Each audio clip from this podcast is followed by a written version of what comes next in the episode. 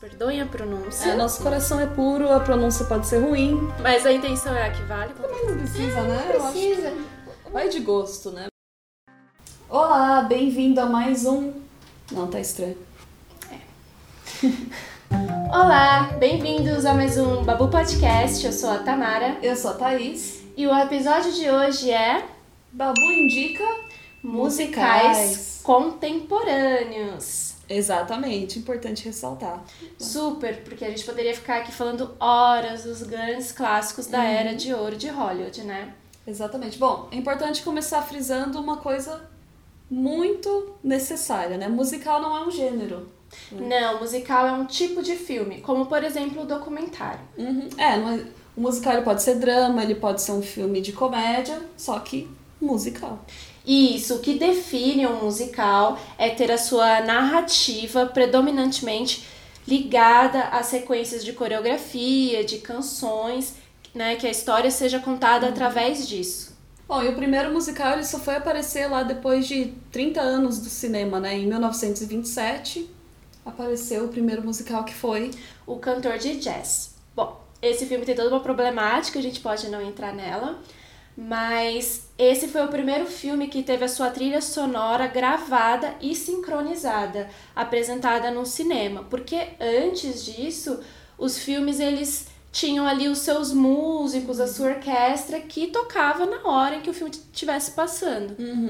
Bom, mas como eu não sou uma pessoa muito da paz, vamos levantar assim qual foi a polêmica desse filme. A pro- Qual é a problemática desse filme, né? Porque a na história a gente acompanha o personagem que é um aspirante a cantor e ele acaba sofrendo um certo preconceito do grupo, né? Das pessoas que, que vivem de jazz e ele acaba É, porque ele é branco. ele é branco e a comunidade do jazz, né? O pessoal do jazz é predominantemente negra. negra. Exatamente. E aí ele acaba sofrendo esse preconceito e ele se utiliza do blackface ali para se enturmar, para se apresentar como cantor. É problemático. Uhum. Isso é muito problemático. né? Com certeza. Exato. Bom, a era de ouro, ela começou bem forte ali dos musicais após a Segunda Guerra Mundial, né? Houveram vários investimentos nesse tipo de filme e até mais ou menos o início da década de 60. Entre os filmes mais famosos dessa época, a gente pode citar Noviça Rebelde, Cantando na chuva. Sim, claro, Cinderela em Paris, Amor Sublime Amor, Uhum. Os clássicos, né? super. Na virada para os anos 70, os musicais deixaram de fazer tanto sucesso, deixaram de cativar o grande público e caíram totalmente em popularidade, né? é, principalmente influenciados pelos novos diretores Uhum. que começaram a liderar essa empreitada em Hollywood. A nova Hollywood, A né? nova Hollywood tem a- todo um livro sobre isso, Uhum. contando essas histórias. Essa transição, né? Pra nova Hollywood. A gente pode até depois falar sobre isso no, É, no por que não? episódio. Mas eles tinham essa visão de que esses espetáculos musicais eram de extravagância, eram luxuosos de forma desnecessária e não se associavam ao público e ao momento Uhum. da, da realidade que o país estava é, passando, enfrentando ali nos anos 70. Então eles deixavam isso associados à velha Hollywood. É, Ou seja, rolava uma, sabe, assim, tipo, torcer o nariz, assim, tipo, não, Isso. isso é coisa da velha Hollywood. Agora a gente tá em outra. Estamos em outra vibe, outra fase, né? Mas os musicais, eles foram se reinventando, foram se adaptando, se transformando pra criar uma nova, uma nova fase, né? E com filmes que trouxeram coisas novas, né? Foram se adaptando e trouxeram coisas novas para os estilos de filme musicais. Com certeza. E aí nós chegamos nas nossas indicações do episódio de hoje, onde nós não queremos indicar esses filmes que já têm uma fórmula consagrada no teatro musical, no caso na Broadway, né? Porque eles gostam muito de adaptar essas peças Essas peças em filmes em musicais. né? filmes e né, são super aguardados, já são consagrados. São quase sempre sucessos, né? Já, já é feito com garantia de 90% de chance de sucesso. A gente tá saindo ali pela tangente, escolhendo coisas mais originais, coisas diferenciadas para essas indicações. Exatamente. Bom, vamos começar então? Claro. A gente começa com uma indicação um pouco. Há controvérsias, né? Se é um musical, se não é, mas é uma indicação. Particularmente é um dos meus filmes favoritos. Eu gosto muito de filme que acaba com o nosso dia, que é Dançando no Escuro, de Lars von Trier, né? Que é um filme que pesadíssimo. Pesadíssimo. Estrelado por Bjork. Uhum. Bom, quem assistiu vai lembrar, né? Vai estar tá pensando, hum, realmente é muito pesado, mas para quem não viu, o filme conta a história de uma mulher que trabalha numa fábrica e ela começa a ficar cega, né? Perder a visão e ela não quer perder o emprego dela. Mas enfim, tem muito mais no filme, né? Isso é só para dar uma para não contar muito, né? É, essa é a pontinha do iceberg e nossa. É, tem ali outros personagens. Uhum que vão influenciar muito na trajetória dessa mulher. Eu realmente gosto muito desse filme. Eu não consegui assistir, acho que mais de duas vezes, porque eu considerei uma trama muito pesada, que é tipo aquele filme difícil de digerir, no sentido de drama mesmo. Não que é difícil de digerir porque ele é ruim. Não, não, imagina. De forma alguma. Não mesmo. Ele é muito bom e muito pesado, né? O final eu ainda. Eu nunca esqueço aquela cena final. Foi uma é uma das cenas que mais me marcaram, assim, porque eu assisti na adolescência esse filme. Esse filme é de 2000, né, dos anos 2000. Os jovens estão vindo falando, meu Deus, é uma antiguidade. Bom, todas as nossas indicações são dos anos 2000 pra cá. É, a partir dos anos 2000. E aí a gente entra na segunda indicação, que é o filme Mulan Rouge de 2001. Uhum. É o filme do Baz Luhrmann, e ele ganhou o Oscar de melhor direção de arte e também o Oscar de figurino. Eu acredito que muita gente, quase a maioria, já ouviu falar de Mulan Rouge. Pode parecer absurdo a gente estar tá indicando Mulan Rouge, porque é um filme que tem uma cultura pop, né? Uhum. Ele, o filme ele tem todas as músicas, ele veio com uma um diferencial desse filme é que o Baz ele pegou músicas famosas e adaptou ali para ser a trilha sonora do filme, que já são músicas famosas, consagradas. Uhum. Então, ele fez uma mistura muito interessante que virou pop. É, pode parecer absurdo, mas a gente sabe que não é tão absurdo indicar Mulan Rouge porque o pessoal jovem, assim, nem Titanic eles não têm a relação que a gente tem nos nossos 30, Tamara. eles não têm a relação que a gente tem com esses filmes. Então, para eles, Titanic é. Tá, é um filme velho aí que todo mundo fala, sabe?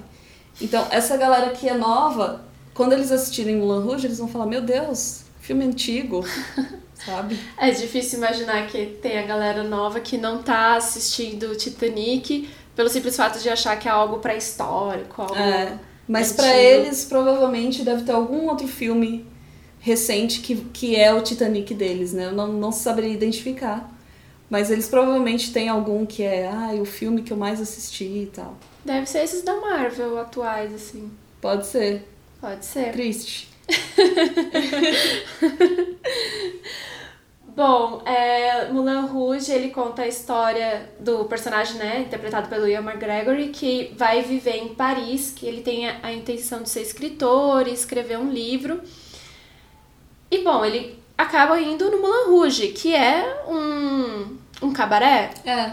E lá ele conhece a personagem da Nicole, Nicole Kidman, Santine, maravilhosa Santine. E, meu Deus, é uma grande história de amor que a uhum. gente se emociona. Sim, tem que ver, tem que ver. Bom, a nossa próxima indicação é um que fez muito sucesso também, uhum. merecido, que é o Across the Universe. Isso de 2007 da Julie Taymor uhum. e realmente posso dizer que esse é um dos meus musicais favoritos. Estrelado por Evan Rachel Wood, que é maravilhosa em tudo que faz, tudo que se propõe. e Jim Sturgis, que, ok, tá lá. Eu adoro Não, ele, ele, é, ele é ótimo, mas é porque depois que você fala da Evan Rachel Wood, você vem depois dela, tipo, tá, ninguém ligou muito, o pessoal só ouviu a Evan Rachel Wood. E, e esse filme, ele fez o que o Mamma Mia, né, uhum. fez ali na Broadway, que foi adaptar músicas do grupo ABBA para uma peça. Sim. E a Julie foi muito sagaz, porque ela pegou... Putz, nada mais, nada menos que Beatles. Exato, e adaptou ali as músicas pra um filme e nossa, é maravilhoso. Eu lembro quando esse filme estreou que, nossa, foi um sucesso, assim, todo mundo falava, não, você tem que ver e tal. E realmente é muito bom, né? Uhum. Tem diversos personagens, como musical, são sempre diversos personagens, Uhum. Mas a história principal é o romance entre a Evan e o E o Jim, personagem do Jim. uhum. né? Que ele é britânico e aí ele vai lá morar nos Estados Unidos e é quando ele con- conhece com ela, que é a irmã de um cara da faculdade, né? Eu não lembro, confesso que eu não lembro direito desse filme. Não é um filme que eu assisti várias vezes. Mas eu lembro de ter gostado quando eu vi. Bom, vale a pena então reassistir, Thaís, porque a Boates saiu aí que teve uma reunião em outubro de 2020, né, no ano passado, entre a Julie, a Evan e o Jim, Mas, gente, como assim? de uma possível sequência para utilizar outras músicas dos Beatles que não foram abordadas no primeiro filme. Olha que sagacidade. Talvez então seja hora de revisitar. Bom, se anunciar, aí eu vou, vou, vou rever. A hora que anunciar estão em produção. Eu, bom, é o momento de rever Across the Universe. Não, mas é uma boa pedida para um dia de chuva, um dia cinza, assim. Deve ser uma boa. Com certeza. E qual é a nossa próxima indicação? Filme francês? Ai, o meu francês. Vamos ver. Les chansons de l'amour. Uh, Tamara fala Será? três línguas, então?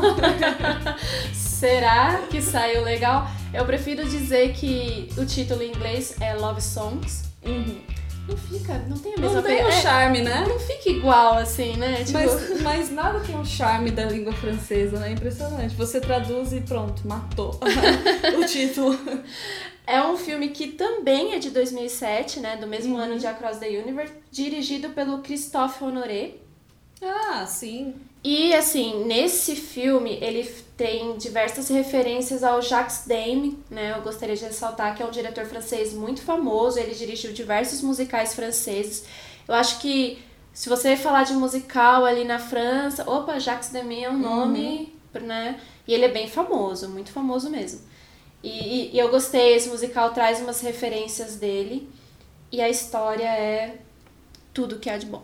E pra completar, é estrelado por Louis Garrel. Oh, meu Deus. É. Na verdade, é uma história triste, né? É um musical que ele chega a ser LGBT é, por conta do- dos personagens, que tem ali uma relação que vão se desenvolvendo né, de acordo com a trama. Eu prefiro não entrar em detalhes. É, bom, não dá É, muita é porque informação. é, acaba- né? essas informações acabam virando spoiler. Mas é a história com Louis Garrel. É um musical francês Uhum. Traz músicas incríveis. Eu acredito que as músicas são originais. Então, é isso. Vale a pena conhecer. Agora, a nossa próxima indicação é um primeiro nacional da lista. né? Isso, vamos colocar assim, a gente quis fazer indicações de musicais estrangeiros, até mesmo fugindo ali, né, de, de Hollywood com esse filme francês. Mas agora a gente vem falar sobre musicais nacionais. Porque temos. Temos! Claro que temos. E a galera não tem muito conhecimento que a gente tem em musical nacional. Eu mesmo me surpreendi quando eu comecei alguns anos atrás a assistir musicais nacionais. Eu falando, meu Deus, a gente tem musical. Inclusive, uma das minhas diretoras favoritas dirigiu um musical, que é a nossa próxima indicação, de 2014, que é a Sinfonia da Necrópole, de Juliana Rojas. É um filme que foi gravado aqui em São Paulo, Uhum. né? Que conta a história de um rapaz que ele acaba indo trabalhar num Um cemitério. cemitério. Ele vira coveiro. E tem toda uma trama genial nesse cemitério, gente. É verdade. Eu tô tendo flashbacks do filme aqui enquanto a gente fala. Esse filme, inclusive, está disponível na Netflix, então é muito, muito fácil pra pra assistir, é só colocar lá, procurar lá Sinfonia da Necrópole e tá, tá disponível. A nossa próxima indicação também é um filme gravado em São Paulo. Que é o Amor em Sampa. Exato. Ele mostra muito a cidade, não? Exatamente, é, é muito legal isso, né? Tem São Paulo no nome e é também uma. tem uma relação com a cidade no filme, na história, eles também falam muito de, da cidade, das pessoas que, que vivem em São Paulo. A cidade de São Paulo é um tema também. É filme. um tema. Eu acho que é, na verdade, o personagem central que a gente Uhum. pode falar é São Paulo, porque eles abordam isso em diversos momentos. E no final do filme eles colocam lá uma dedicatória, né? Que esse filme ele é dedicado às pessoas que têm projetos e ações sociais para melhorar a vida na cidade. Exatamente. Eu achei isso muito bacana. É um filme muito divertido e ele é cheio de, de cenas assim que são muito legais, muito interessantes. Só que é um filme que tem muita coisa acontecendo, né? Tem um filme que tem várias histórias ali, várias coisas, vários núcleos para acompanhar, mas eu, foi uma grata surpresa para mim. É, esse filme ele é de 2016. Ele foi dirigido por Carlos Alberto Richelli e o Kim Richelli. E, meu Deus, o roteiro foi escrito por Bruna Lombardi. Ou seja... É, é o combo ali, fechadinho, né? é um filme familiar. E se não bastasse, eles mesmos estrelam o filme. E eles mesmos escreveram as letras das músicas, né? Eu confesso que eu sou muito fã dessa família. Eu já assisti muitos filmes da, da Bruna Lombardi, todos esses filmes que ela tem feito. Tem até a série, né, que ela trabalhou da HBO. E é muito bacana ver, tipo, os três ali, sabe? É, é uma coisa muito familiar, é assim. Muito... Dá, dá pra imaginar, né, os três, assim, decidindo coisas sobre a história no processo de pré-produção, né? Ou escrever as letras das músicas. É, é muito bacana. Sim, imagina ali um cafezinho da tarde, é. né? O Kim ali na casa dos pais. Ah, vamos falar sobre o filme. Ah, mãe, essa letra aqui não tá legal. muito, muito bacana. Eu acho que, assim, o filme foi o que a Thaís falou, tem vários núcleos, né? Então é uhum. é difícil contar a história, porque eu acredito que dá para falar que o personagem do Carlos Alberto Richelli, ele é um taxista e ele é o narrador. Então ele, por ser um taxista ali, ele fala bastante sobre a cidade, sobre as pessoas. É, mas ele não tá sempre narrando. Né? Isso. Eu acho que esse filme ele é bem ligado, assim, apesar de vários núcleos, ele é bem ligado uhum. entre os personagens, porque tem toda uma associação. Ah, aquele Sim. trabalha com ela, ela trabalha com fulano. Bom, essa é uma indicação bem divertida para quem não conhece Amor em Sampa. Uhum. Vale a pena assistir. E agora também a gente pode colocar para encerrar uma indicação bem, bem recente. Essa eu acho que a maioria das pessoas ah, assistiram. verdade, verdade. Essa, essa é do público jovem, tá vendo? É, então. Essa os jovens vão saber. E tá na Netflix. Essa também tá lá. Tá na Netflix, com certeza muita gente já viu. Que é o filme Gente, olha, o que me surpreende nesse filme, antes de mais nada, é o título, porque é muita criatividade. Porque eu fiquei chocada, falei, cara, mas eles como que ele conseguiu pensar no nome para esse filme? Porque o nome do filme é Ana e Vitória. E, e estrela quem? Estrela a Ana e a Vitória. Que são da dupla Ana, Ana Vitória. Vitória. Então, assim, uau, o título realmente me pegou de surpresa. É, esse é o filme de 2018 do Matheus Souza. Matheus Souza. E eu não conhecia a dupla, Thaís. Eu fui conhecê-las quando assisti o filme na Netflix. Mas você sabia da existência de Ana Vitória, não? Eu já tinha ouvido, assim, no vento, sabe? Ah, ouvido sim. falar. Mas antes do filme estrear na Netflix, porque ele apareceu para mim como indicação ali, uhum. de, né, que eles tinham colocado na plataforma. E eu vi que era um musical nacional, e aí eu tava nessa pegada, falei, ué, vou assistir eu me apaixonei. Oh. Confesso que depois disso eu virei, Sim, é verdade, Tamara. É, já fui em show das duas, virei fã, assim. Eu gostei bastante. Eu lembro, eu lembro que você falou que curtiu bastante. Eu até gostei de umas músicas desse CD e tal. É engraçado que o filme mistura, acho que um pouco da história delas mesmo, com a ficção, né? Exato, e elas nunca deixaram muito claro ali uhum. o que uhum. tem de ficção e o que tem mesmo mais de veracidade. De baseado, é, é, em coisas reais e tal. Bom, então essas foram as nossas indicações, tanto internacionais como nacionais. Vamos acreditar que vocês ficaram super empolgados e que vão pesquisar tudo, né? Que vão dar uma olhada e vão conferir esses, essas indicações, né? uhum. né? Esse foi o nosso Babu Indica com o tema musicais contemporâneos.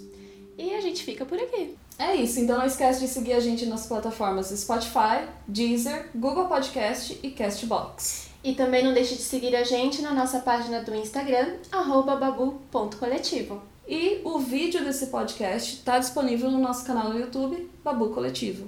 Até a próxima, hein? tchau. tchau. tchau.